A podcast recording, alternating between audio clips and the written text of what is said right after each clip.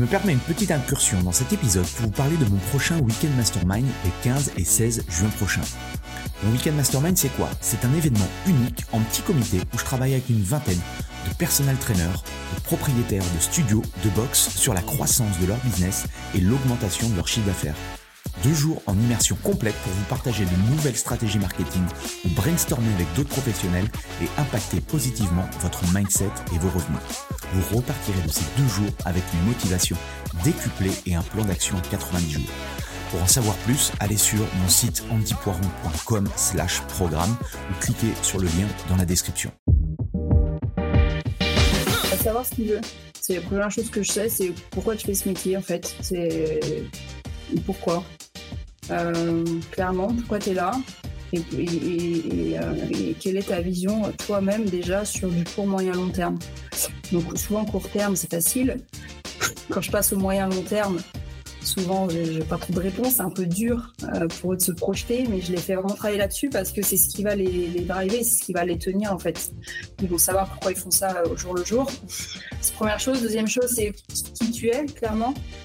Aujourd'hui, t'es es, qui? Parce qu'on pourrait avoir 15 euh, Camille euh, dans le même club. Euh, pourquoi j'irais avoir Camille 1 et pas Camille B quoi? Donc, donc qui es-tu? Et surtout, quelles sont tes valeurs et à qui est-ce que, avec qui est-ce que tu as envie de travailler demain? Et en partageant quelles valeurs?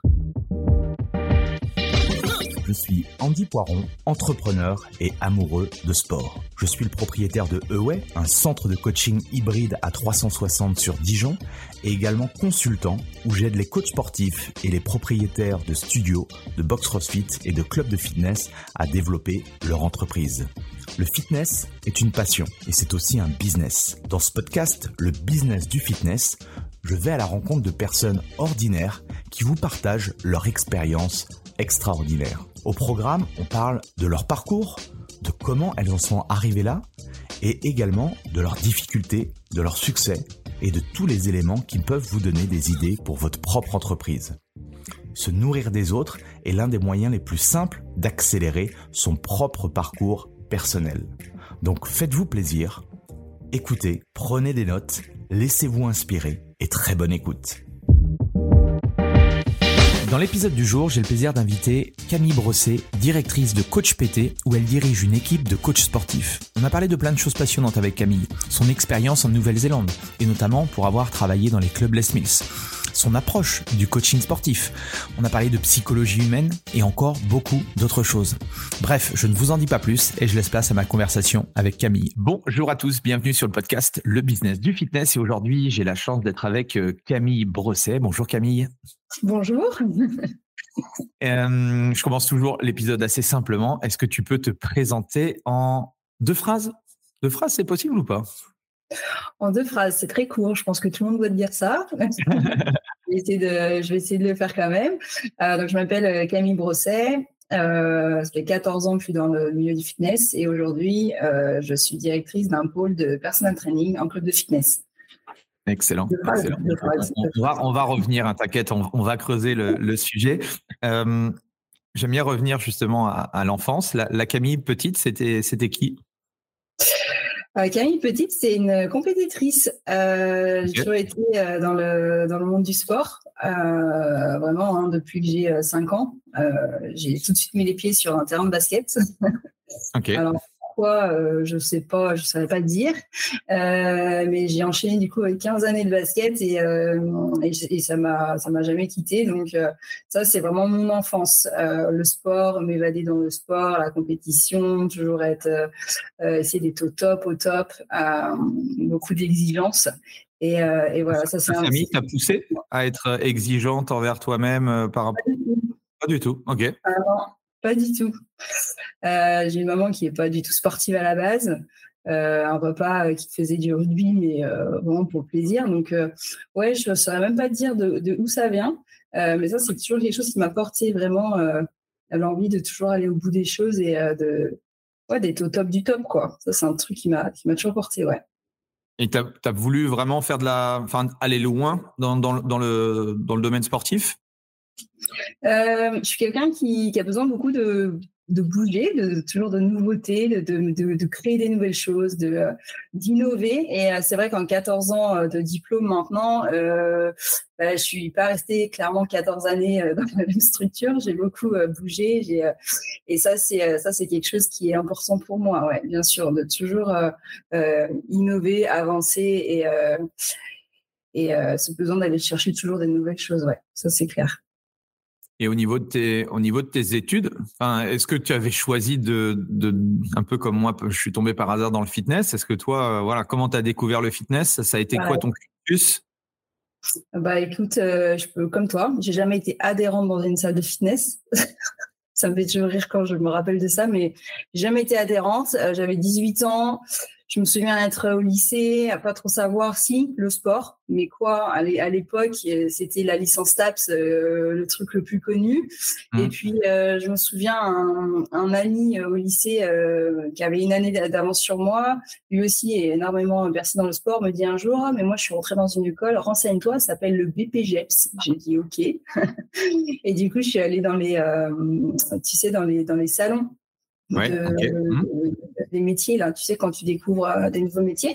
Et puis je suis tombée par hasard euh, du coup sur ça, euh, sur ce stand avec c'était une école privée à Nantes du coup. Donc moi j'ai fait un, un BPGEPS, je me suis lancée là-dedans sur deux ans, mais vraiment par hasard. Mais ce qui m'a attirée, c'était vraiment le fait de d'encadrer, de, former, d'éduquer des gens qui qui du coup, je partais du principe qui, enfin s'ils venaient s'inscrire dans les salles de sport, c'est que vraiment ils aimaient ça et c'est ce qui a fait la différence avec, euh, pour moi à l'époque, du coup, j'avais que en tête le prof de PS où euh, je me souviens dans ma classe, il y avait des élèves qui n'aimaient pas forcément le sport et, c'est là où ça m'a fait vriller, c'est que je me suis dit tiens, c'est vraiment ça que je veux faire travailler, former, euh, faire évoluer les gens, mais des gens qui ont vraiment voulu être là en fait. Donc voilà un peu comment je suis arrivée dans ce métier.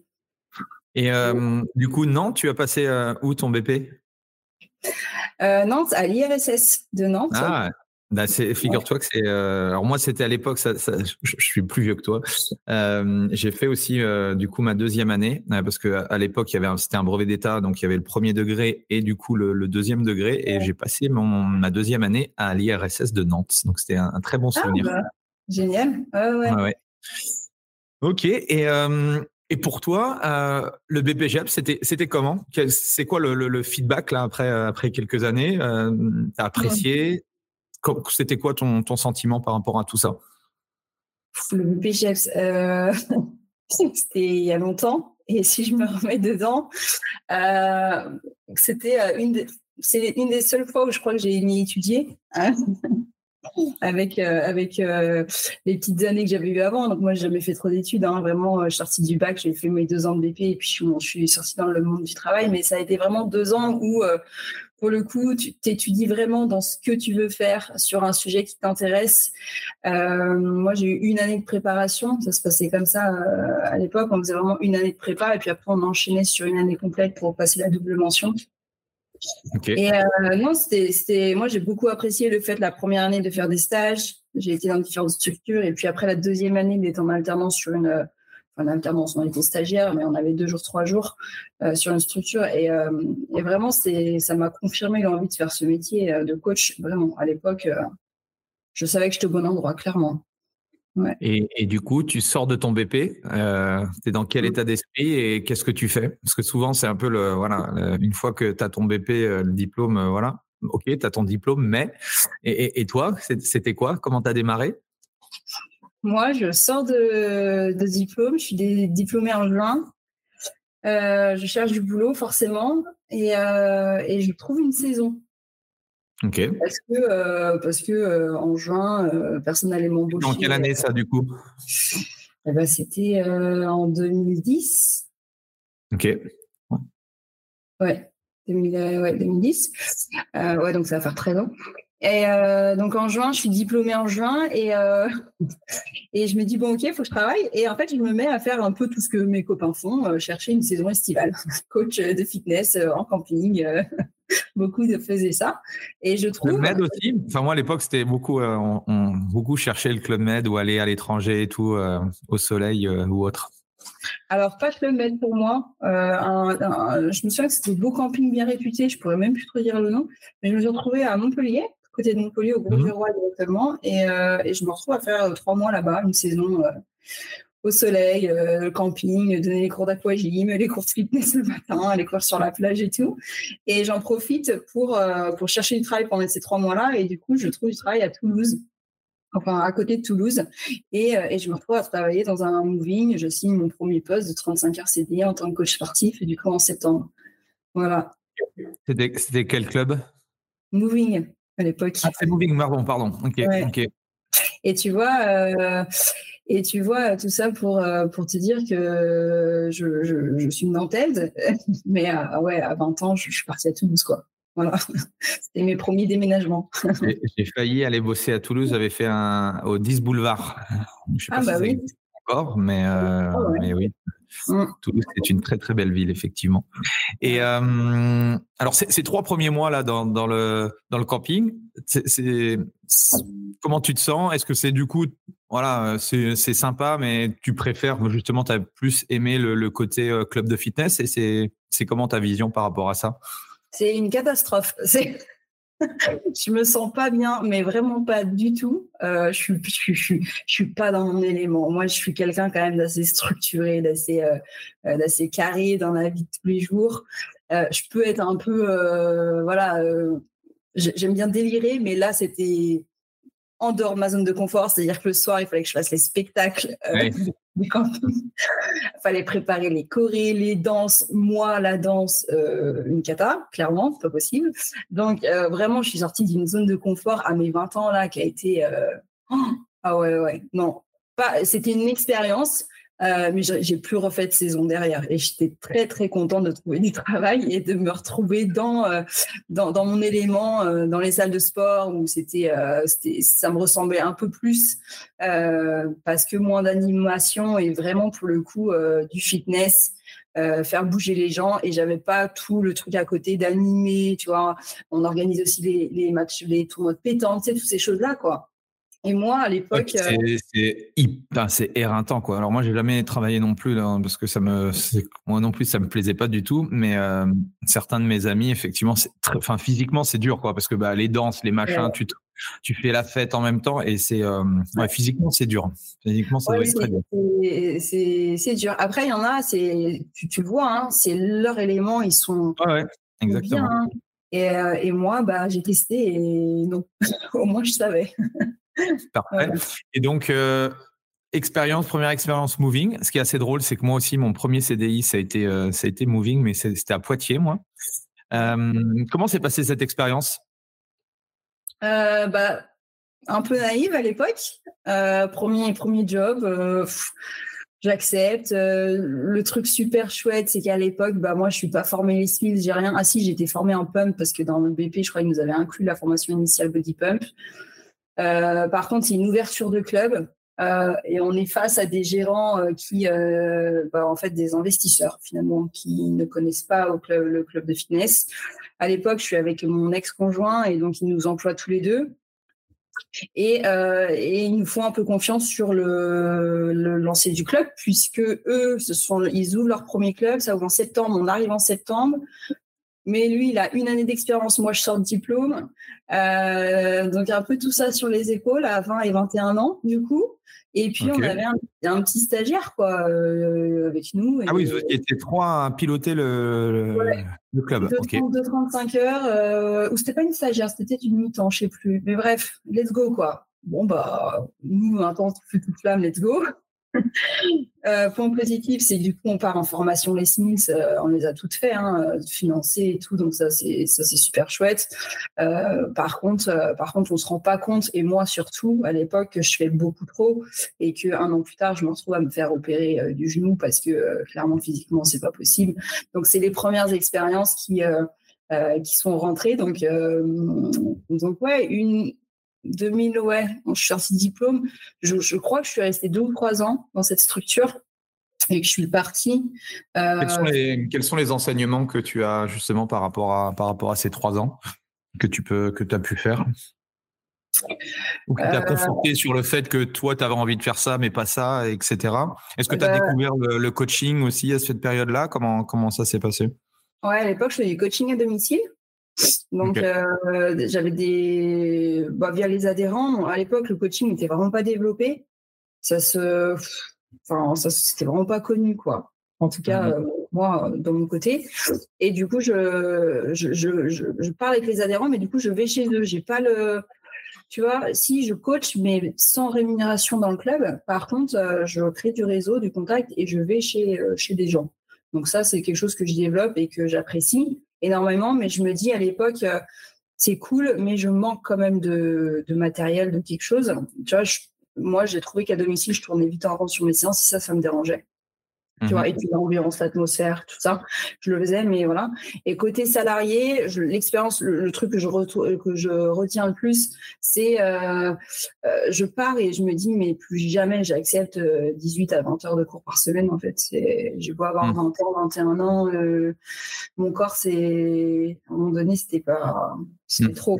Voilà, donc je repars avec euh, avec ça, je repars avec plein de formations euh, plutôt cool. C'est ma première expérience, je suis plutôt contente. J'ai touché au coaching, euh, mais je, repars avec l'idée de ok, le prochain job, je saurais dire non, je saurais dire stop si tu veux, tu vois. Donc là, on est en 2013-2014 et du coup, c'est quoi la suite? On est en 2013 et 2013, je me fais opérer. Du coup, arrêt maladie, gros coup ah. moral on m'annonce que je ne vais pas faire mon métier pendant six mois. Je me, vends je me retrouve à vendre du coaching du coup à l'accueil du club de moving, hein. euh, pas du vendre du coaching, pardon, vendre des abonnements, parce que mhm. bah, alors pour le coup, je suis pas quelqu'un qui reste à rien faire, donc j'ai dit euh, j'arrête mon arrêt, mais par contre vous, vous me reprenez et je me mets à l'accueil et puis donc ils ont accepté, super sympa. Et puis ça se passe mal à l'époque sur ce club. Euh, ça, finit par mal se passer parce que c'est tellement mal structuré. On est moitié coach, moitié manager, moitié euh, vente euh, à l'accueil. On savait pas trop. Du coup, ça me ça me convient plus. Je me sens vraiment plus pas bien.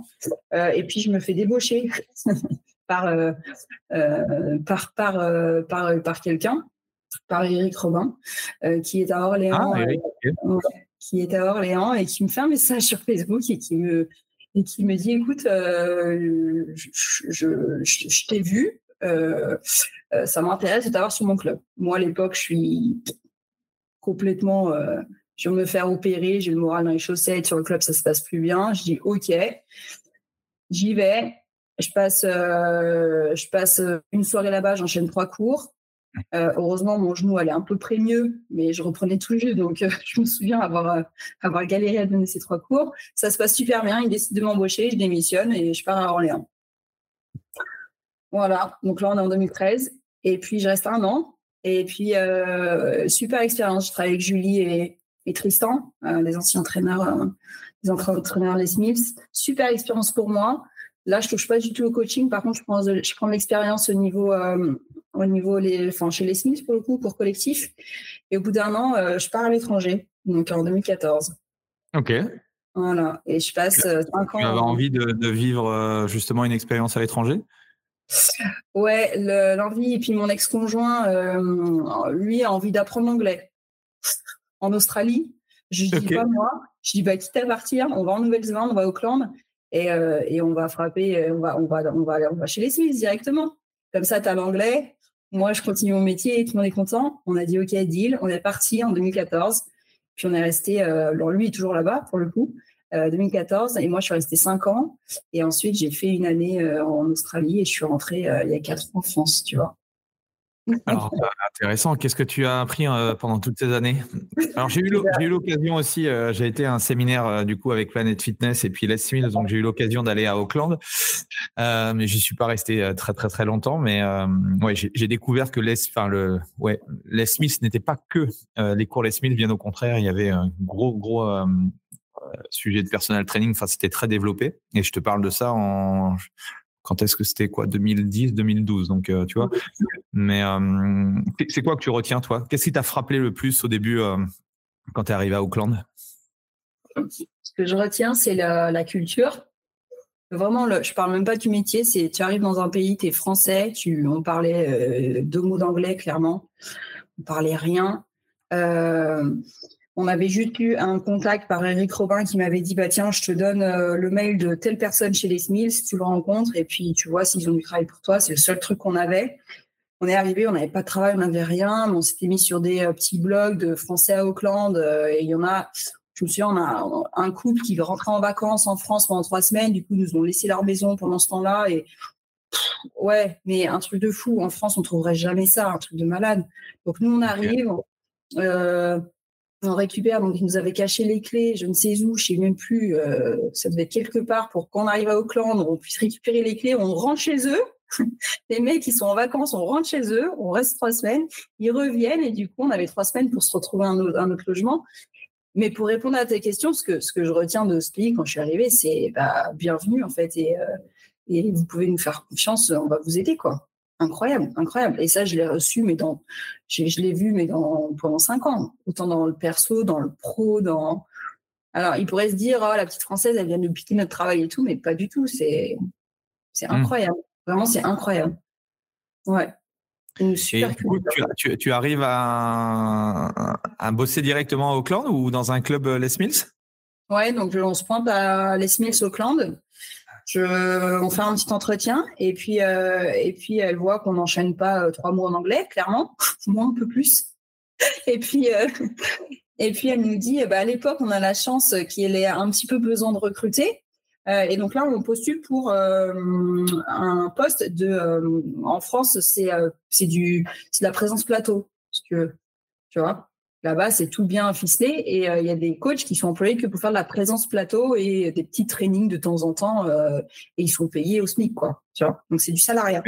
Moi, à l'époque, la stratégie, elle était intéressante parce que du coup, ce profil de personnes-là faisait les sortes de, de bilans ou d'accueil des nouveaux membres et du coup, il leur permettait de, euh, de leur commencer à leur faire des PT.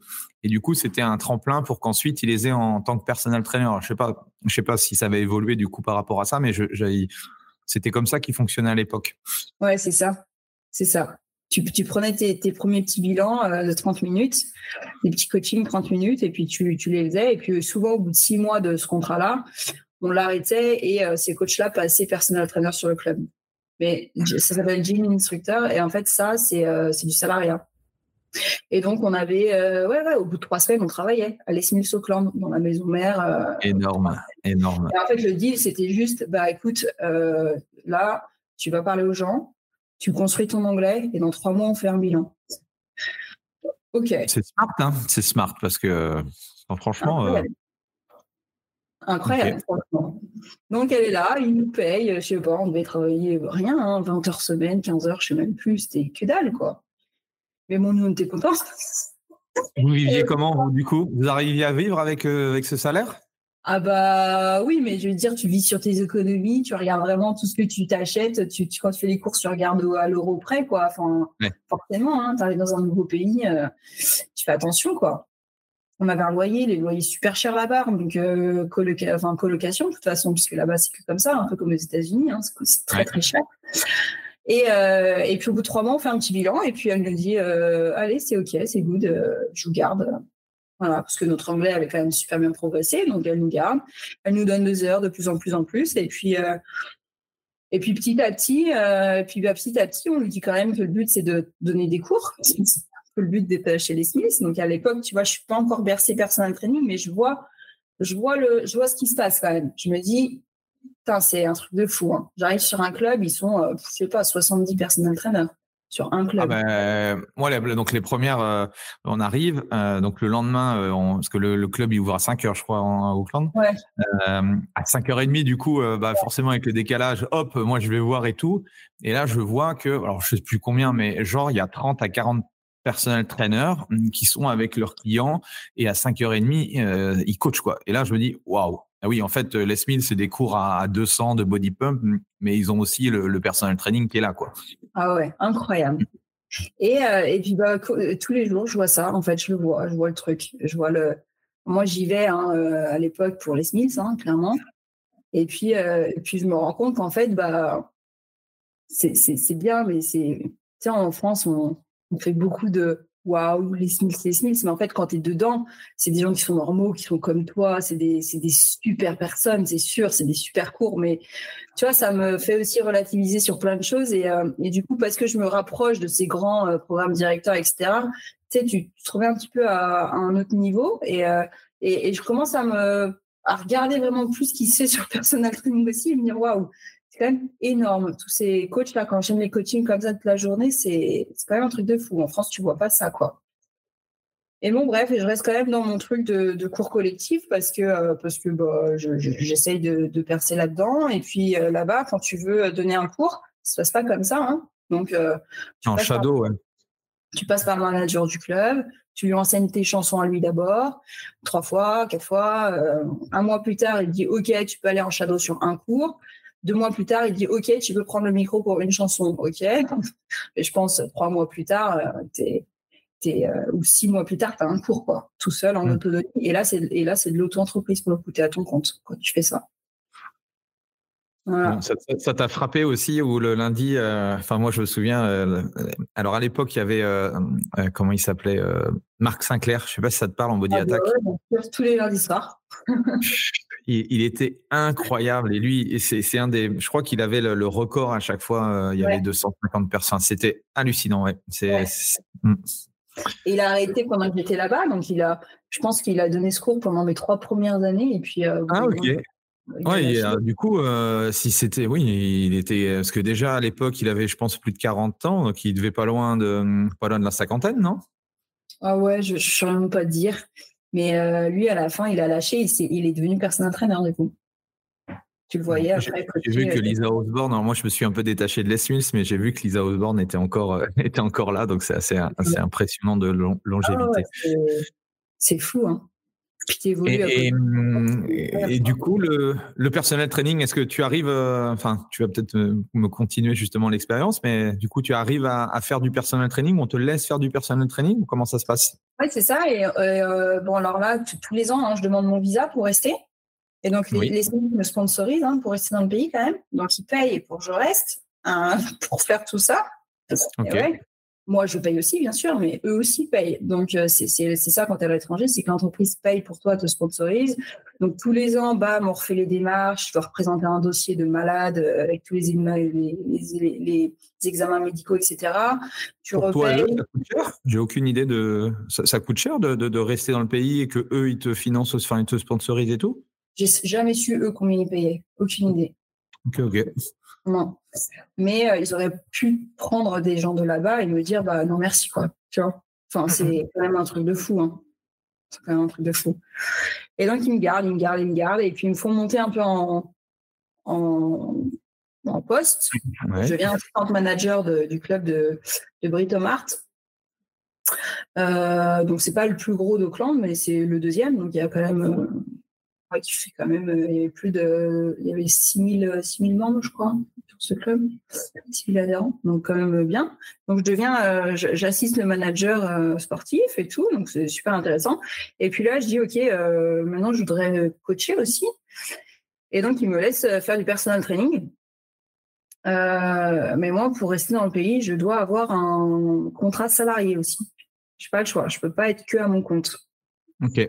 Et donc, je suis une des seules, enfin, je suis la seule, ils acceptent de me garder euh, en tant que salarié, me faire un petit contrat salarié et de et me laisser développer le personal training à côté. Donc, euh, incroyable. Et je fais ça pendant plusieurs années. Donc, pendant plusieurs années, euh, j'ai 5-6 cours les Smiths par semaine où je, vais dans, mes, dans les clubs les Smiths. Et j'ai mes clients à 5 heures du matin, comme tu dis. et, et j'ai mon petit contrat salariat qui me prend 10 ou 15 heures par semaine, je crois. Euh, et, tout combiné, bah, ça me fait enchaîner des, journées de, de malade, mais, euh, mais, une expérience de fou, quoi. Un truc de fou. Je me fais aussi coacher forcément par euh, les plus grands, par Cory Bird, etc., parce que c'est des personnes entraîneurs là-bas et que vivre cette expérience est juste folle. Donc, j'ai changé pas mal de coachs là-bas, juste pour prendre de l'expérience et apprendre plein de choses parce qu'ils sont quand même vachement développés sur la méthode de coaching. Hein. ils ont une approche complètement différente. Donc, super intéressant, tu vois, sur tous les points. J'ai fait un, en filming du coup en body combat. Euh, euh, j'étais présenteur et euh, c'est super chouette, tu vois. au bout de cinq ans, tu te dis ok, maintenant je fais quoi? Et au bout de cinq ans, c'est soit je demande ma résidence et je reste dans le pays, parce qu'on propose de postuler un poste de, manager aussi sur le club là-bas. Soit, bah, soit je, ça fait cinq ans, je rentre une fois par an en France, je vois ma famille et, et, je prends la décision en fait toute seule de dire ok, je, suis arrivée sur ce que je voulais voir dans ce pays et je, je tente autre chose. Et donc je pars en Australie et là je fais que du personal training pour le coup dans les clubs. Euh, et je me forme un petit peu aussi en ligne sur la psychologie humaine, etc., via une école australienne, tu vois. Voilà, pour te, pour te faire. Donc, euh, ouais, euh, Nouvelle-Zélande, qu'est-ce que tu as appris sur le personal training qui pourrait servir justement aux coachs qui nous écoutent? Quelles sont les, les, les choses qui t'ont qui t'ont fait un déclic qui Parce que les coachs Déjà, c'est difficile euh, en français de s'exprimer et de vendre du personal training. Comment une Frenchie, euh, alors forcément, tu parlais beaucoup mieux euh, la langue, mais voilà, comment on fait pour vendre du personal training alors que quelques années avant, on ne sait pas parler la langue? Comment tu t'y es pris? En fait, tu vends pas quoi. Tu, Pourquoi ça marchait pour moi? Parce que c'est vrai que j'avais ma petite carte de visite parmi sur le club où j'étais, on était 30 personal trainers. J'étais pas sur le plus gros, j'étais sur le deuxième, mais bon, 30 quand même quoi. Donc, tu arrives dans le club, tu as 30 cartes de posées là, comme ça sur le mur, et d'un coup, il y a la petite Camille là, euh, pourquoi moi, quoi, finalement. Euh. et ce qui faisait que moi, euh, je, ça marchait, c'est que j'étais extrêmement présente sur ce club-là, et, et, les gens me voyaient déjà donner deux, trois cours dans ce club la semaine. moi, j'aime beaucoup le contact humain pour le coup. Donc, c'est ça, en fait, qui, je pense, a décroché mes premiers clients c'est que c'est un peu mon point fort quand même, c'est d'être proche des gens euh, quand ils s'entraînent sur le club. J'ai jamais été quelqu'un qui restait dans son coin, donc euh, ça c'est vrai que ça a été un gros point fort pour moi. Et puis quand tu arrives sur le rendez-vous, euh, bah déjà tu as ton accent français, donc déjà tu gagnes 100 points à la minute, j'ai envie de te dire, mais vraiment. Euh, non, et puis après, c'est, je pense, c'est. Moi, j'ai, jamais été très commercial. Par contre, c'est tout à l'authenticité et je suis, je suis, je suis vrai dans ce que je dis. C'est-à-dire que j'ai jamais euh, vendu du rêve, j'ai jamais euh, annoncé des, des, trucs impossibles dans le coaching. Et puis mon prix était, était, était raisonnable sur, sur la prestation aussi. Tu vois, c'est un ensemble en fait. Ce qui fait qu'au bout d'un moment, la personne, elle prend confiance en toi, elle se dit, bah, j'y vais en fait. Tu vois. Qu'est-ce que t'ont appris les, les, les personnels traîneurs que tu as appris justement pour, euh, pour euh, prendre de l'expérience par rapport à tout ça? Qu'est-ce qui t'a marqué le plus? La prise en charge clientèle. Vraiment. Euh, pas la prise en charge clientèle, c'est-à-dire là-bas, ça marche parce que euh, ils sont vus. Tu vois ce que je veux dire? En France, tu as besoin de vendre du coaching. Là-bas, tu n'as pas besoin. C'est-à-dire, alors si tu es premier client, bien sûr, mais au bout d'un moment, ce qui fait que tu vas développer ton business, c'est euh, ce que tu reflètes en fait, tu vois, et c'est ce que tu dégages quand tu es en coaching avec quelqu'un. Clairement, ceux qui cartonnaient, parce que bien sûr qu'il y en a qui cartonnent pas là-bas non plus, attention, hein, je suis pas en train de dire que les 30 fonctionnaient, hein, mais ceux qui marchaient, c'était ces prises en charge clientèle, c'est-à-dire que le client il arrive, euh, tu l'accueilles, enfin il y en a, ils avaient des services de, de fou quoi, tu vois, ils sont pas là assis à coacher à. Euh, tu vois, ils sont là, ils sont présents. Euh, il y a un vrai, enfin, des trucs basiques, cons, hein, mais tu vois, il y a un vrai focus. Il y a une vraie trame dans leur coaching. C'est pas, euh, bon, tiens, je vais faire ça, tiens, je vais faire ça. Je vais. Non, il y, a, vraiment une ligne directrice. C'est des échauffements qui sont carrés, avec de la mobilité, un truc de fou. et puis une structure dans l'entraînement, si tu veux, qui tu, vois que c'est structuré, que c'est lié, que c'est réfléchi, que c'est tu vois, le tempo, ils sont très à cheval sur. Euh, euh, c'est pas juste, allez, un, deux, trois. C'est non, ils sont, sont au tempo près, quoi. Tu vois, à l'amplitude près. Enfin, c'est du. C'est une prise en charge de. Ouais, folle, quoi. De personal trainer, quoi. ah ouais, ouais. Non, mais vraiment, hein. C'est. Enfin, moi, euh, c'est ce que j'ai apprécié, en tout cas. Pour, pour, ceux qui nous écoutent et qui sont un peu euh, novices dans la pratique du personal training, euh, tout à l'heure Camille nous disait qu'il y avait 30, 40, 40 personal trainers. On pourrait se dire que bah, comment justement faire sa place et puis bah, du coup il n'y a pas assez de il a pas assez de clients pour le nombre de personal trainers. Euh, détrompez-vous. Alors certes le, le, coaching est encore moins développé forcément en francophonie, même si ça évolue. Enfin on voit que voilà le coaching de plus en plus présent dans les clubs. Mais dites-vous que plus il y a de personal trainers dans un club, mieux c'est quoi. Euh, souvent on se dit et moi le premier au tout début. Euh, oh ouais, tiens, dans ce club-là, je vais y aller parce que il y a 2000 adhérents, il n'y a pas de coaching, je serai le seul, je vais être le, roi du monde. En fait, pas du tout, parce que quand tu démarres tout seul, c'est beaucoup plus facile, enfin beaucoup plus difficile de lancer la machine. Alors que euh, quand tu vois, bah voilà, typiquement quand tu rentres dans le club et que tu vois tout le monde, enfin pas tout le monde, mais une grande majorité avec son coach, ben en fait euh, tu te dis bah ouais en fait euh, la norme c'est d'avoir un coach quoi. Et c'est voilà c'est ce qu'on essaye de faire, bah, qu'on essaye en, tout cas en, France ça commence tout doucement à arriver. Enfin je sais pas ta, ta, position par rapport à ça et du coup ton retour d'expérience par rapport à ça, mais c'est très clairement c'est très clairement un atout le fait d'avoir plein de personnel traîneurs dans un club quoi. Oh bah, c'est clair. Alors, c'est encore dur de le faire comprendre. C'est euh, pas toujours évident parce qu'aujourd'hui, bah, du coup, je chapeaute tout ce, tout ce pôle et, euh, et j'implante des personnes entraîneurs dans les clubs. Mais c'est vrai, vraiment dur de, de, le faire comprendre. Mais, mais moi, parce que je l'ai vécu, j'en suis persuadée, en fait. Mais comme toute chose, si tu l'as pas vécu, tu ne le mmh. ressens pas de la même manière. Euh, là, aujourd'hui, je m'occupe d'un club où ils sont 12 personnes entraîneurs dessus.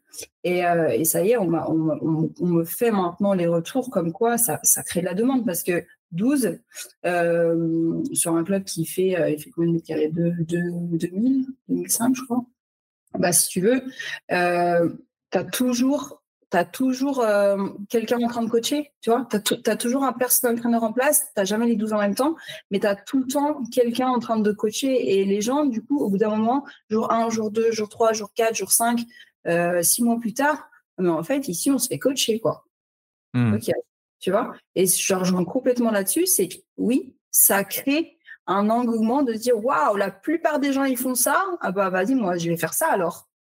Mmh. Et, euh, ah oui, et ça c'est ouais voilà et ça c'est ça c'est un peu comme le, le, resto le resto vide le resto plein euh, bah, quand tu es dans un resto plein euh, tu as, envie d'aller dans celui qui est bondé et pas celui où il y a personne ouais. quoi ouais et, puis, et, puis, je trouve que je le vois aussi au début bon bien sûr je suis partie de zéro hein, il y a certains clubs où ils étaient là tout seuls au début bah, tu n'as pas le même entrain non plus pour le personnel entraîneur, tu vois. As... Et là, quand tu sens qu'ils sont en équipe, ils communiquent entre eux, ils donnent des astuces entre eux. Euh, tu vois, ils s'entraident. Tiens, euh, tiens, je te donne celui-là parce que moi, c'est pas mon profil. Tiens, regarde, prends-le et, et fais-toi plaisir. Tu peux t'occuper de cette personne ou quoi. Ça, c'est aussi, c'est mmh. aussi cool de venir travailler et de te dire, OK, j'ai une équipe avec moi. Je suis pas tout seul, indépendant. je, je, parle à personne, tu vois. Et il y a plein d'aspects, en fait il y, a plein d'aspects. Il y a l'aspect euh, pour les adhérents et pour vendre du coaching, mais il y a aussi euh, se sentir épaulé et, entouré de d'autres coachs. C'est important ça. C'est quoi les, meilleures stratégies que tu as récupérées, que tu adaptes aujourd'hui sur le marché francophone, euh, que ce soit en Nouvelle-Zélande ou en, Australie? Comment les coachs, enfin comment les personnes traîneurs font pour trouver des clients, même si tu nous, as, tu nous en as un peu parlé sur la Nouvelle-Zélande? Que tu as, récupéré des trucs où tu t'es dit, ah ouais, putain, c'est vraiment pas con comme euh, stratégie Ouais, alors, euh, c'est pas des trucs. Euh, parce qu'il faut quand même reprendre le truc, le, le process néo-zélandais et l'adapter à la France. Attention, hein. faut pas. parce que c'est quand même deux cultures complètement différentes et les Français ne se lèvent pas à 4 heures du matin pour faire du sport. Donc. ça, c'est sûr. Ça, tu vois? Et, euh, et, en France, il faut quand même convaincre la personne de mettre du budget dans le coaching. Il faut quand même. En là-bas, je ne l'ai pas senti, tu vois. Ouais. Euh, ouais. Bah ouais, mais parce que euh, là-bas, c'est ah bon, t'as pas de coach, toi? C'est à l'envers, quoi. Donc, les stratégies, les, choses que j'ai retenues. On y arrivera. Je, je, ah J'ai espoir, tu vois, qu'un jour, on puisse. Bah, plus il y aura de coachs qui prêcheront la bonne parole, plus, voilà, je pense que. Ah, mais bien sûr. Moi, quand je suis rentrée en France, j'ai vu, il y avait l'arrivée des Basic Fit. Et moi, six ans que je n'étais pas rentrée, j'ai dit, c'est quoi ça? Tu vois? Et je me suis dit, ah, c'est cool, parce que du coup, OK, on a fait un step en avant par rapport à il y a six ans en arrière où, euh, où il n'y avait pas de coaching. Et là, euh, il y avait des personnels traîneurs dans les clubs, quoi. Incroyable, tu vois? Donc ça, ça m'a fait un déclic, moi, tu vois, déjà. Donc, euh, non, non, bien sûr, je te rejoins. pour répondre à ta question, les trucs que j'ai repris, c'est ce, ce, ces fameux bilans qui sont importants pour moi. Euh, là, tu vois, on a beaucoup de dans les clubs, on va avoir des stagiaires qui vont soit en CQP, soit en BPHM, etc. On se sert de ça, bien sûr, de cette année-là pour pouvoir les lancer sur le club derrière en auto, à leur compte en tant que personal trainer. Ça c'est ça, c'est des choses qui sont importantes. On ne va pas les employer en tant que salariés sur le plateau, mais par contre, on se sert de cette année-là. Et on va se servir aussi de, de bilans, de premiers bilans qui vont être à leur disponibilité au début pour euh, rencontrer de la clientèle, en plus que de faire euh, du contact dans le club, mais sur, euh, je me sers vraiment de ça, du bilan, mmh. ce fameux bilan qui, moi, était mis en place à l'époque à Auckland et qui, qui cartonnait. Quoi. Pour le coup, les gens étaient super contents de rencontrer un coach pour une première fois et puis, puis après d'enchaîner ou non sur du suivi, mais ça, c'était chouette. Et puis, les choses qui m'ont aidé en tant que personal trainer à l'époque, c'était le fait d'avoir un loyer progressif. Ça, j'avais énormément apprécié, ça marchait. Donc ça, je l'ai gardé. Euh, le fait d'avoir euh, tous les ans, tu, peux euh, ne pas payer de loyer pour, tu sais, quand tu pars en vacances. Bah, moi, ça, c'est des, choses que j'avais et je l'ai, repro je l'ai remis, moi, dans mes process, parce que je trouvais ça super intéressant. Moi, j'étais contente de les avoir. Donc, donc tu vois, c'est des petits trucs. Tu vois, c'est pas des trucs fous, hein. Mais c'est des petits trucs comme ça que j'ai gardés, d'autres trucs que j'ai jetés parce que pas forcément intéressant sur le modèle français. Euh, mais ouais, tu vois. Le marché australien, tu as, été dans des franchises ou tu as été dans des. Je sais que les boutiques gym aussi sont, sont très présents. Euh, enfin, de, maintenant, euh, voilà, je pense que dans, oui, dans les années où tu as été, ça, ça commençait à se développer.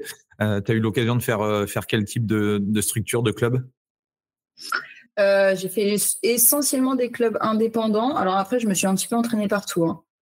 Pour le coup, euh, j'aimais beaucoup. J'ai fait euh, autant fait les studios de coaching que les, grosses franchises que voilà. Mais moi, où je développais mon le personal training, c'était sur un petit club indépendant, un petit club que j'avais trouvé. Ils avaient, ouais, c'était sympa, mais tu vois, je me suis pas retrouvée dans l'usine. Pour le coup, j'avais connu ça en, en Nouvelle-Zélande, j'avais pas forcément envie de le refaire. Donc là, je me suis retrouvée dans un petit club, c'était sympa, euh, où j'ai trouvé, euh, où je trouvais des, clients sur ce club-là, tu vois. Ouais. Mais euh, une culture. Tu vivais essentiellement du personal training, du coup? Ah oui, là-bas, ouais. Oui, là-bas, que de ça. À côté, je continuais à étudier un petit peu parce que le focus, c'était aussi de me former sur la psychologie humaine, qui pour moi est vachement liée au coaching. Et euh, j'avais vraiment envie de, comprendre, tu vois, plus que je comprends. Tu sais, des fois, des gens, ils veulent perdre du poids, ils font tout bien, mais ça, ils ne perdent pas de poids, tu vois. Et en fait, ça mhm. va beaucoup plus loin que ça. Et donc, je me suis vachement formée là-dessus, euh, sur ce qui était euh, psychologie, rapport corps et esprit un peu, tu vois. Donc, je combinais les deux en Australie. Mais, donc, ouais rien à voir avec euh, Auckland où tu es dans la ville. Et là, je me suis retrouvée sur la Gold Coast et euh, j'étais au bord de la plage et il faisait chaud toute l'année, quoi. Tu vois Donc, un autre contexte encore. Et du coup, le choc, hein, parce que tu, tu, retournes, tu retournes en France, tu retournes où en France? Et Du coup, le choc, je rentre en France. mais du coup, parce que si, si tu vas, si tu vas à, à, Cannes, ça va, t'es pas trop dépaysé, mais. Non, alors forcément, je rentre dans ma famille, je rentre à Nantes, et puis je contacte Pierre-Luc Camier, que tu dois, euh, que mmh. tu, connais sûrement. Et euh, j'ai dit, écoute, euh, est-ce que par hasard, tu as eu du travail de ton côté Et puis il me dit, bah ouais, on va ouvrir un club, si tu veux, je cherche un, manager. Je lui dis, ok. Il me dit, c'est à Lyon. Je dis, ok, j'ai jamais mis les pieds à Lyon. Donc j'y vais, je rencontre tout le monde. C'est pas chiant, toi, en fait. Hein. ouais, non, bah moi, ouais, voilà. Et il me dit, bon, bah, par contre, c'est pas à Lyon, c'est à 30 minutes de Lyon. J'ai dit, OK. Donc, en fait, je me retrouve euh, à Meximieux, euh, une toute petite ville, euh, vraiment une toute petite ville, tu vois. Donc, le, tout ça pour te dire que le contraste est assez fort quand tu fais Nouvelle-Zélande, Australie, tu te retrouves dans la campagne. Mais j'accepte le, challenge parce que parce qu'à l'époque, j'ai soit ça, soit j'ai aussi une proposition pour développer les clubs de, les de Basic Fit à, Bayonne donc devenir être trainer euh, et de développer. Et je fais un entretien là-bas. Et euh, je critique pas du tout leur modèle, juste moi je matche pas du tout avec ces valeurs-là. Et du coup, j'ai le choix entre soit développer euh, le personal training en attendant être manager du club, mais dans le but de développer le personal training, soit bah, de, partir chez Basic Fit, être, être traîneur et développer. Et je match beaucoup plus avec les valeurs de la part fitness, du coup, c'est le club qui m'emploie que, euh, que basique, tu vois. Okay. Donc, j'accepte de prendre un club, de, un, poste de manager, de redescendre, parce que je rentre en France pour développer le personal training, quand même, c'est, quand même l'idée que j'ai en tête. Je rentre pas juste pour ma famille, je rentre vraiment pour développer ça en France. J'en ai pris plein les yeux j'ai plus envie de garder ça pour moi. J'ai envie de, de faire avancer le, tu vois, le pays là-dessus. Et donc, j'accepte ça. Et alors, ça se passe comment? Et bien alors, ça se passe bien. On est Covidé. Donc, c'est excellent. ok, c'est la période, ok, 2000, 2020, d'accord. non, mais je prends mon poste de responsable, de manager, on ouvre le club, c'est une ouverture de club, donc on ouvre le club, ça se passe super bien. Je commence à lancer euh, quatre personnes entraîneurs sur quatre clubs, donc un sur chaque, tac, tac, tac, et, euh, et ben, on ferme. On ferme, ok. Donc, on ferme trois mois, il, recommence à se lancer, ça se passe bien pour les quatre, heureusement, et on referme huit mois. Euh. Et en fait, je profite de toute cette période de huit mois pour, pour consolider tout ce pôle, euh, je, commence à, ouais, à faire plein de choses, à monter des, des process, euh, recruter, etc. Et puis, et puis, euh, puis je lance vraiment, du coup, officiellement le personal training à la sortie du Covid, là. Et on lance, je sais pas combien ils étaient, ils étaient, alors on a commencé avec 4, je sais pas, ils étaient peut-être 10 ou 15, quoi, tu vois? 10 ou 15, du coup, j'en recrute beaucoup plus, forcément, en 8 mois, j'ai le temps. Hein. Et, euh, et, et, on a euh, six clubs, je crois. Je fais ça sur six clubs. Et c'est que des appartes Ouais. Ok. Ok, ok. Et c'est quoi les, les, modèles Le modèle, euh, c'est les indépendants ou c'est quoi le modèle que tu choisis? Ouais. Ah, c'est-à-dire pour qui tu parles? Pour les coachs. Ouais, indépendants. Ouais. Ok. Indépendant, euh, full, euh, full entrepreneuriat et comme je t'ai dit, un loyer sur le club, une aide, mon accompagnement, parce que c'est mon poste du coup full time, et puis, puis let's go quoi. Et ça commence comme ça. Et puis là, tu vois, trois ans plus tard, bientôt, ils sont 50, tu vois. Ouais. Donc, ouais. donc une belle avancée. Alors maintenant 14 clubs, mais, mais voilà, plus, plutôt. Qu'est-ce que, tu, euh, qu'est-ce que toi tu as appris du coup par rapport à ces trois années? Beaucoup de choses. Alors le, le, process, on les a mis en place, on les a travaillés, retravaillés parce que moi mon but aujourd'hui c'est que tout le monde y trouve son compte et j'ai pas envie que quelqu'un Enfin, le club fasse de l'argent sur le coach ou que le coach fasse de l'argent sur le club. Donc mon poste au début c'était ça, c'était vraiment d'être neutre et de que tout le monde s'y retrouve. Ça c'était le plus important. Euh, on a stabilisé ça, on a trouvé les bons process, euh, les, bons chiffres pour que tout le monde s'y retrouve. Et ça, ça c'est ça c'était nickel. Ça a pris du temps, mais c'est maintenant c'est acté, c'est réglé. Euh, qu'est-ce que j'ai appris? J'ai appris que les coachs avaient besoin énormément de formation, plus que ce que je pensais, mais vraiment beaucoup plus. Donc, bah, j'ai monté au fil du temps des, modules de formation qui sont intégrés du coup en interne avec, avec nous. Euh, et aujourd'hui, euh, aujourd'hui, il existe une, plateforme de formation. Donc, ils passent par cette plateforme de formation avant de se lancer dans le club. Ça leur permet de, ouais, d'être serein arriver sur le club, tu vois. Voilà. Et puis, qu'est-ce que j'ai appris? J'ai appris que sur, sur moi, si je te dois te dire un truc sur moi, euh, de, de, parce que la limite, elle est dure. parce que moi, ma promesse, c'est de les accompagner vraiment au quotidien. Tu vois? Euh, mais ils ont aussi choisi d'être indépendants. Comment tu fais pour parce que je suppose que les clubs c'est au du coup c'est aux quatre coins de où c'est centralisé quand même dans une région? Là on est Auvergne-Rhône-Alpes. Ok. Ouais. Donc le but c'est de commencer à se s'excentrer un peu. c'est l'objectif maintenant.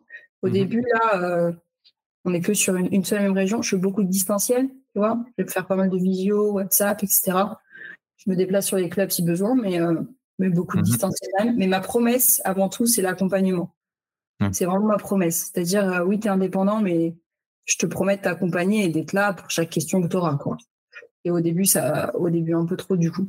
Donc, euh, tu vois, si je dois apprendre quelque chose, c'est, c'est ils ont choisi d'être indépendants, bah, quand même de, de garder et de, de, ouais, de l'assumer, tu vois, jusqu'au bout, le fait de, te responsabiliser, d'être à ton compte et quand même euh, pas reposer ton business sur les autres. Tu vois, ça c'est un truc qui des fois a été un peu euh, borderline dans le sens où t'es pas salarié et et euh, c'est important d'être responsable jusqu'au bout de ce côté-là. Je sais pas si mmh. c'est clair. Ah ouais, c'est Voilà. Je je savais pas que la part fitness avait structuré, enfin ouais, que tu avais structuré ou des choses comme ça. Euh, sans que, bah, Basic Fit a poussé le, le, enfin, ce type de modèle là.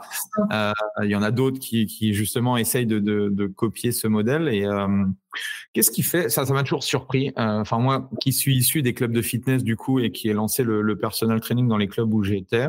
Qu'est-ce qui fait selon toi que euh, on externalise le personal training et que le club ne n'internalise pas justement le, le personal training?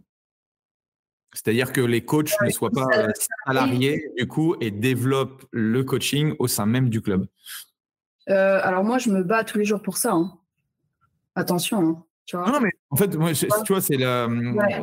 C'est Non, toujours la- je te rejoins, euh, euh, là, dans le modèle, si tu veux, à part, euh, bon, je sais pas, le loyer d'un d'un club, je sais pas, de toute façon, je vois entre Basic Fit, bon, euh, 400, 800, ça dépend un peu, mais euh, tu peux gagner que des loyers, quoi, tu vois, si tu veux. Et, je me dis que, enfin, j'essaye de leur faire comprendre aux managers de club que, euh, alors certes, ça demande forcément beaucoup plus de travail que euh, simplement de dire à des, coachs indépendants de venir, mais bon.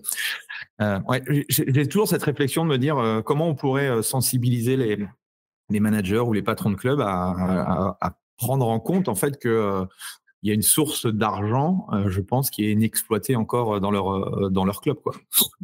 Ouais, bah tu vois, c'est des débats que j'ai euh, que j'ai encore eu avec euh, un gérant de club euh, il y a deux jours et encore ce matin.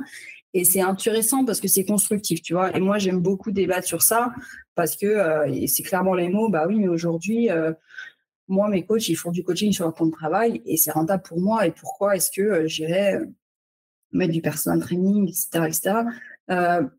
Ce qui va, en fait, ça, ça rajoute quand même de la qualité et de la plus-value sur, euh, sur le club. C'est-à-dire que dans ton club, il va y avoir de la vie, il va y avoir. euh, quand tu vas faire visiter ton club et que quelqu'un va venir, tu auras toujours quelqu'un sur place. Déjà, tu auras toujours un coach.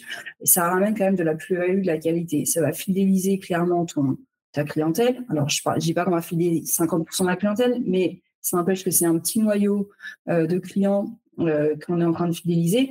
Et puis, à un moment donné, le problème du salariat, c'est que euh, si tu veux continuer à faire de la volumétrie sur la vente de coaching ou quoi que ce soit, en fonction du modèle économique du club et du business plan aussi, euh, ben, il y a un moment donné, tu vas être bloqué parce que tu vas pas pouvoir non plus embaucher euh, en illimité. C'est-à-dire que les charges salariales, etc., elles sont quand même énormes, alors que l'indépendant va coûter zéro là-dessus. Mhm. Et au final, ils vont faire le même travail. Tu vois ce que je veux dire? Mhm. si tu veux, je sais pas moi, un club qui vend du coaching à l'accueil. Euh, et c'est le club qui encaisse tout, et mais c'est le salarié qui fait le, coaching. Euh, c'est bien, mais il faut que il faut que ça, faut que qu'il y ait le staff derrière. C'est-à-dire que si tu veux vendre 100 coachings par mois, euh, ok, est-ce que tu as le staff pour vraiment aller répondre, répondre à ça? Si oui, tant mieux. Et si tu fais plus, bah, peut-être que ça va te créer, je sais pas moi, de l'attente, deux semaines d'attente, trois semaines d'attente, quatre semaines d'attente, tu vois. Alors que si tu as la possibilité d'avoir euh, le staff qui va suivre la croissance de ton club, euh, sans payer de charges euh, salariales, j'ai envie de te dire que c'est tout bénef. Tu as un loyer qui rentre, et puis en plus, tu as une prise en charge clientèle qui est juste, qui est juste magique, quoi. Tu vois? Et puis le coach, et puis le coach, il est, content. Il a pas, pas tout seul dans son studio avec des charges qui sont beaucoup plus folles. Euh, et puis a tout le matériel qui est déjà là, la clientèle, le marketing, etc. Donc, euh, donc euh, ouais, voilà.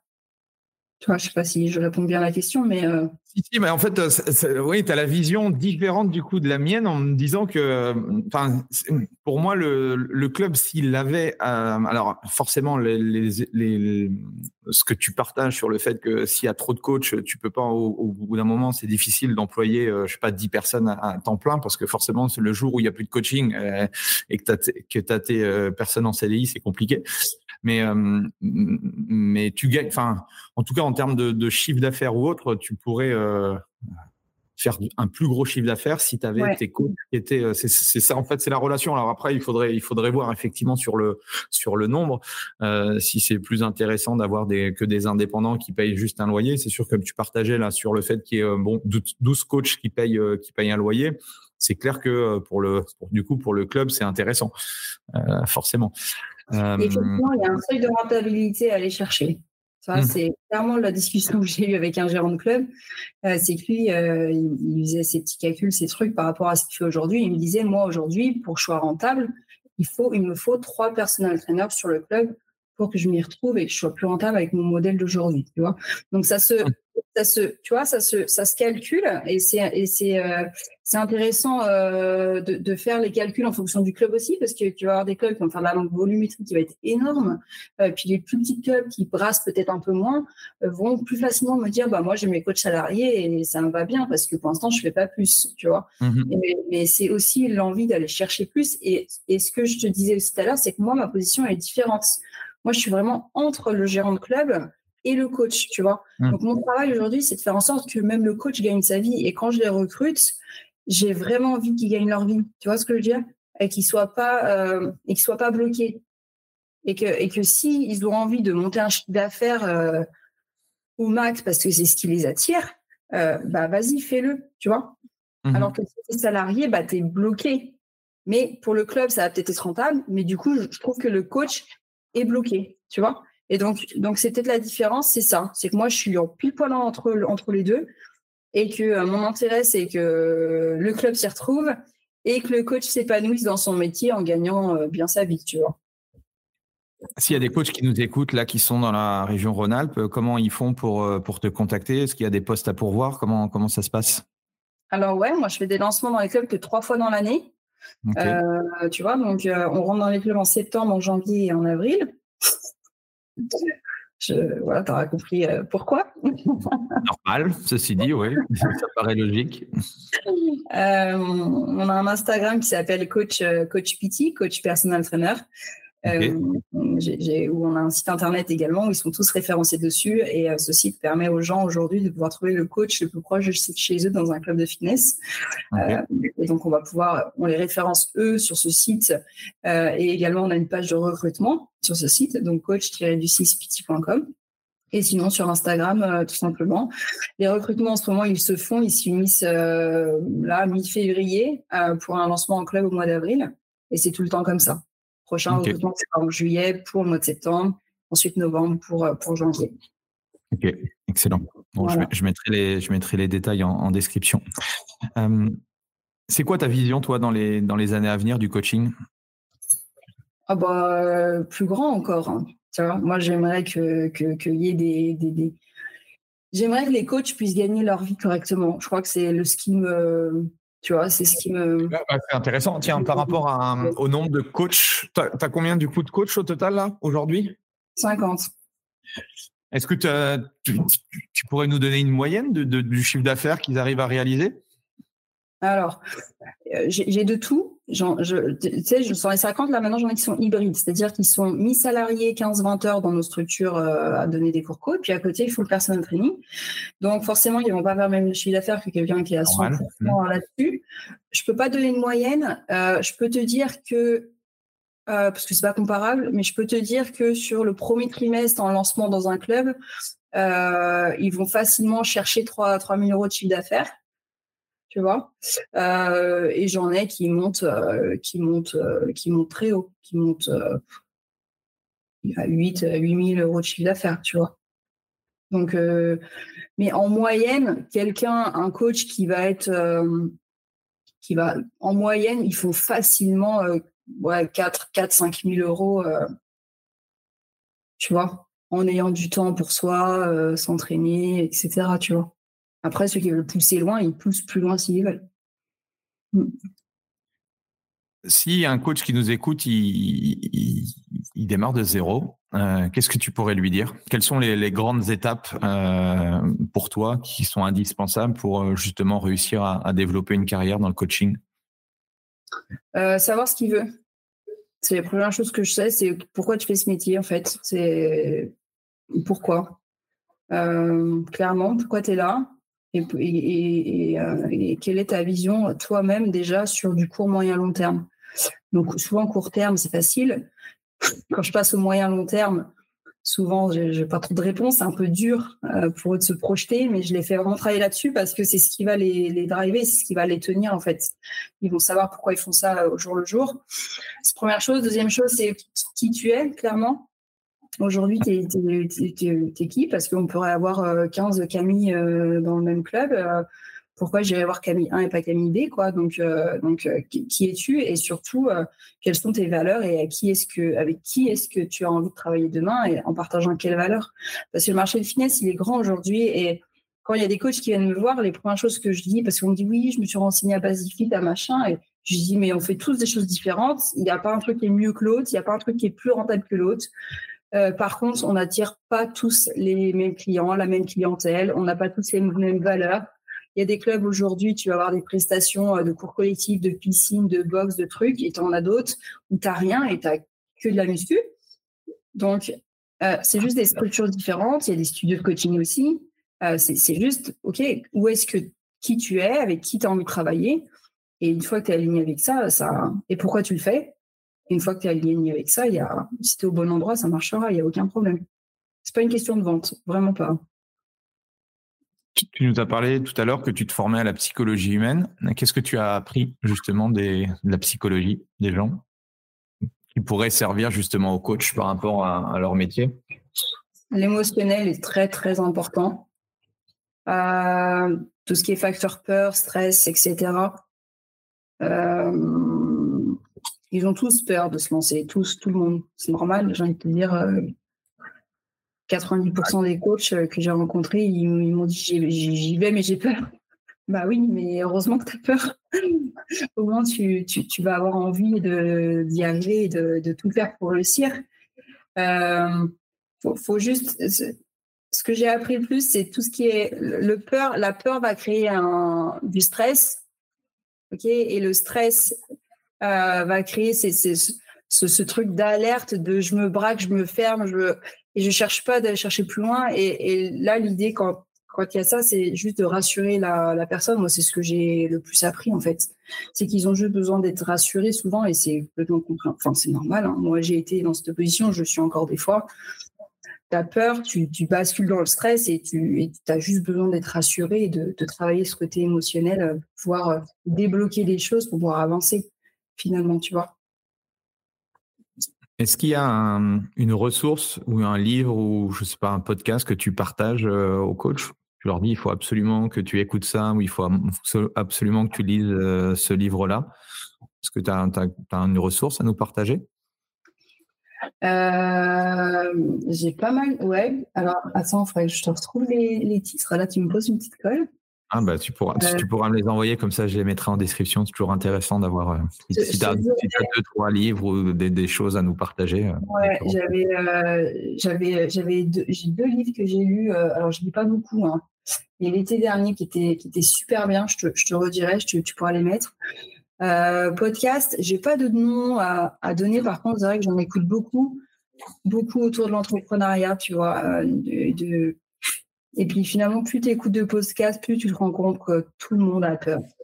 Tout le monde, à un moment donné, euh, ose pas. Et il y a ceux qui osent pas et font pas. Il y a ceux qui osent et bah, au final euh, se rendent compte que ça valait le coup d'essayer. Réussi ou pas réussi, en fait, euh, tu vois, c'est ce que mmh j'apprends le plus dans les podcasts aujourd'hui. C'est de, c'est tout ce que j'écoute, c'est ça finalement.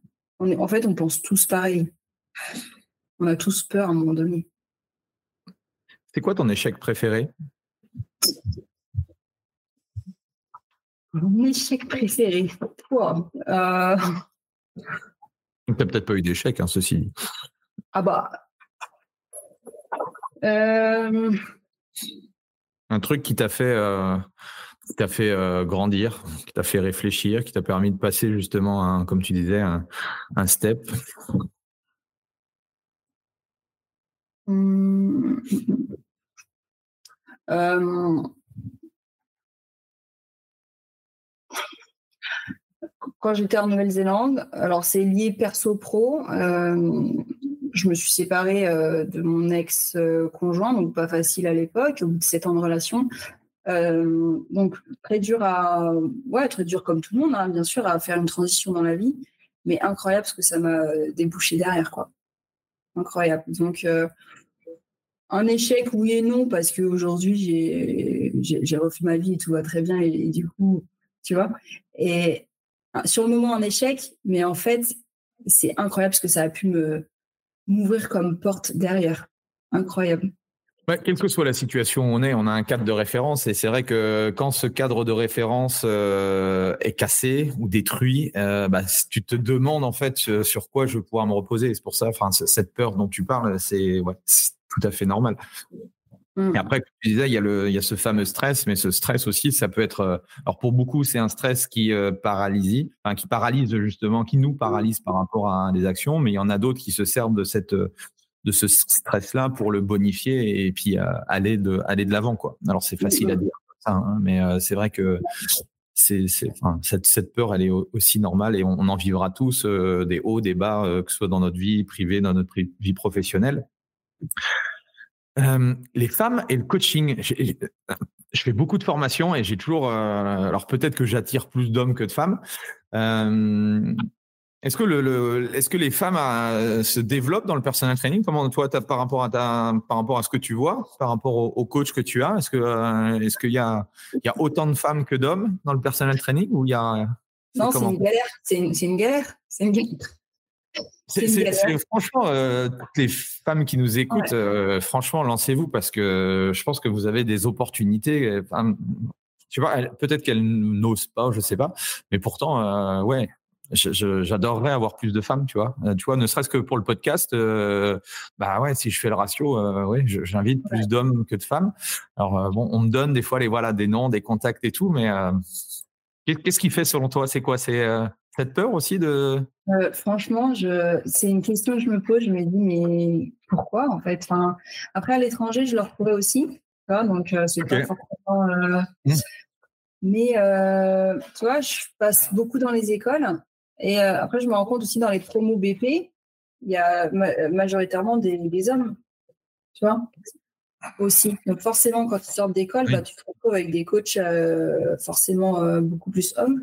Je, je, là, pour le coup, je sais pas. Je peux pas. je sais pas ce qui. Non, aucune idée. faire un appel. C'est une question que je me pose aussi. Je me dis, mais pourquoi pas plus de femmes, quoi? Je, ouais. Bah, venez, écoutez, on vous attend. Parce que souvent, dans les clubs, on me dit, moi, je voudrais bien, mais je voudrais une coach femme. Ah oui, bah oui, c'est normal. Mmh. Voilà. Et des fois, bah, quand on a une, c'est cool, mais j'en ai pas une sur tous les clubs. c'est quoi ton ambition, Camille? Tu partageais, euh, c'est quoi ton why à, à, 5-10 ans? Tu vas arriver où? Mon why à 5-10 ans euh, mon why il y a 5-10 ans, alors j'ai la vie perso forcément et pro qui, qui que j'aimerais euh, jumeler euh, au mieux avec un super équilibre euh, à ma manière, à ma vision. Tu fais encore du personnel training? Je t'ai pas posé la question. Non, non, non, non. non, Je me dédie vraiment au développement maintenant sur les clubs. mon why, c'est c'est vraiment de, comme je te disais tout à l'heure, c'est de, il y a trop de gâchis euh, je trouve, dans le métier de coach. Quand je vois tous ceux qui sont diplômés et qui finalement font ce métier, euh, ça me fait mal au cœur. Donc, tu vois, j'ai vraiment envie de donner espoir et de, et de dire, euh, et de, de, créer ça, de dire aux coachs, vous pouvez réellement vivre de votre métier et, et, faire votre passion, tu vois. Alors après, on sait tous qu'on va pas faire ça pendant 40 ans, sûrement pas, mais j'aimerais qu'ils puissent au moins en vivre une partie, tu vois, de pendant quelques années quand même, et leur et leur permettre de le faire correctement.